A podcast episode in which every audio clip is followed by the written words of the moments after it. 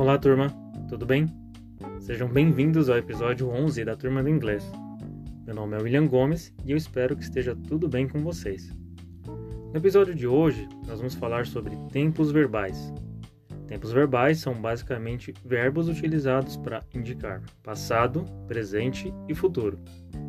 Entre eles temos o simple present, para falar de uma ação que está acontecendo no presente, o simple past, para falar sobre uma ação que aconteceu no passado, e por final, o simple future, para falar de alguma coisa que vai acontecer ou será feita no futuro.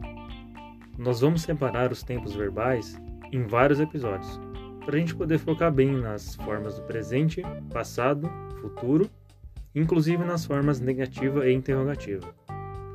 Então hoje nós vamos começar com Simple Present. Fique atento, porque esse tema é cheio de regras que são importantes para você se comunicar bem. E não se esqueça de praticar inglês sempre e todos os dias, principalmente com os exercícios que a gente costuma colocar aqui. Então vamos para a aula de hoje?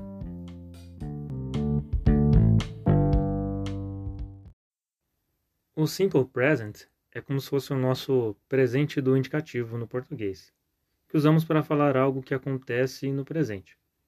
Vamos à regra número 1. Um. Na maioria dos verbos, basta acrescentar um S no final do verbo. Por exemplo, o verbo work, que significa trabalhar. I work é igual a eu trabalho.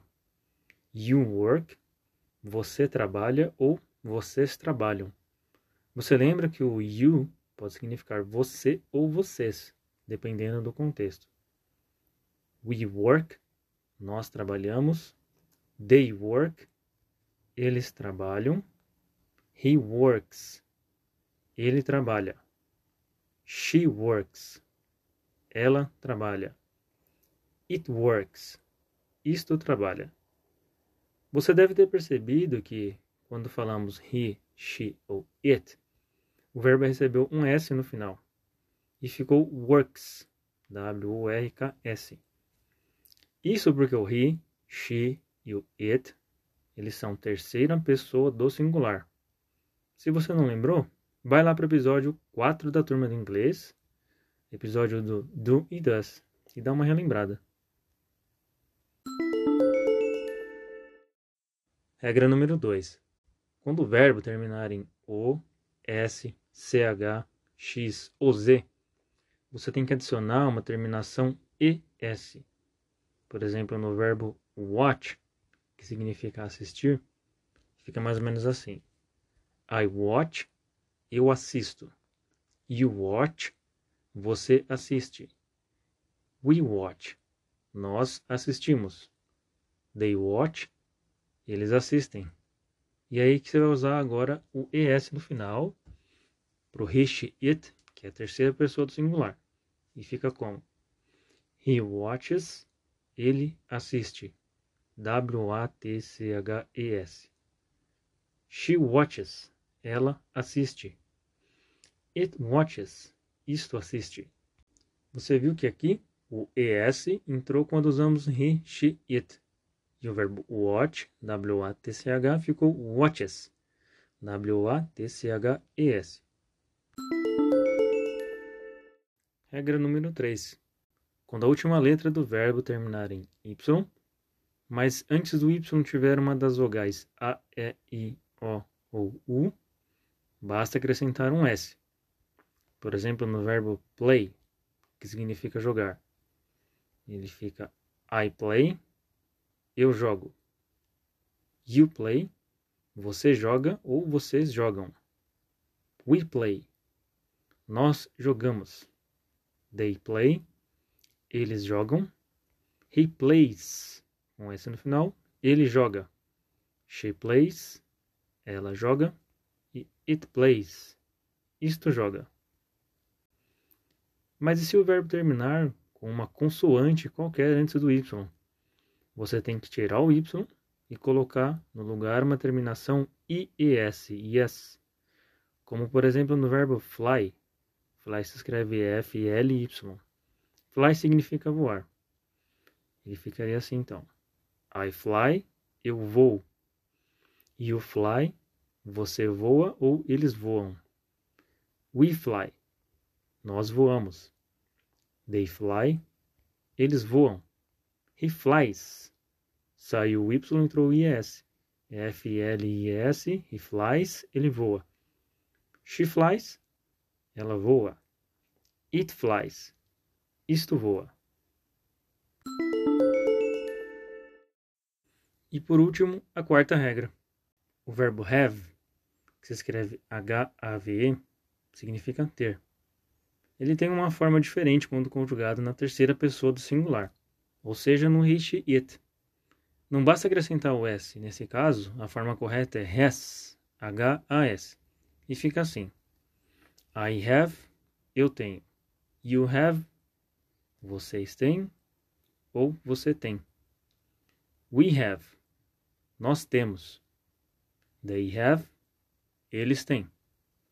He has, ele tem. She has, ela tem. It has, isto tem. Ok? Percebeu que aí no o have, quando você vai falar he, she, it, sai o have, entre o has. Ok, vamos ver outros exemplos. I know all about that film. Eu sei tudo sobre aquele filme. Aqui o verbo know, que é igual a saber, não precisa de alteração. I have classes tonight. I have classes tonight. Eu tenho aula hoje à noite. Aqui o verbo have, que é igual a ter, também não precisa de alteração. She likes soda. Ela gosta de refrigerante. Aqui o verbo like precisou de S no final, porque o she é a terceira pessoa do singular. I finish my course next week. I finish my course next week. Eu termino meu curso na semana que vem. Aqui, o verbo finish, que é igual a terminar, não precisou de alteração.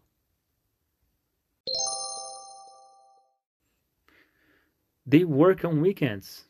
They work on weekends. Eles trabalham aos finais de semana. Aqui o verbo work, que é igual a trabalhar, também não sofreu alteração. He has plans for tomorrow. He has plans for tomorrow. Ele tem planos para amanhã. Aqui o verbo have, que é igual a ter, virou has, por causa do he, que é a terceira pessoa do singular também. She plays soccer on Sundays. She plays soccer on Sundays. Ela joga futebol aos domingos. Aqui usamos a regra do verbo que termina em Y, mas tem vogão antes. Basta acrescentar o S. He marries next week.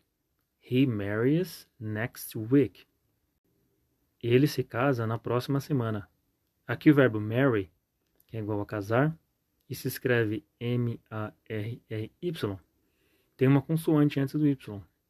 Então sai o Y e entra o IES e fica marries. M-A-R-R-I-S.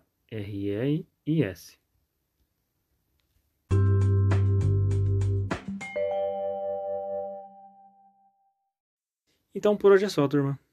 Thank you so much for listening. Muito obrigado por ouvir. E não se esqueça que na descrição desse episódio tem um link cheio de exercícios e eu recomendo também você procurar outras fontes para praticar o que vimos hoje.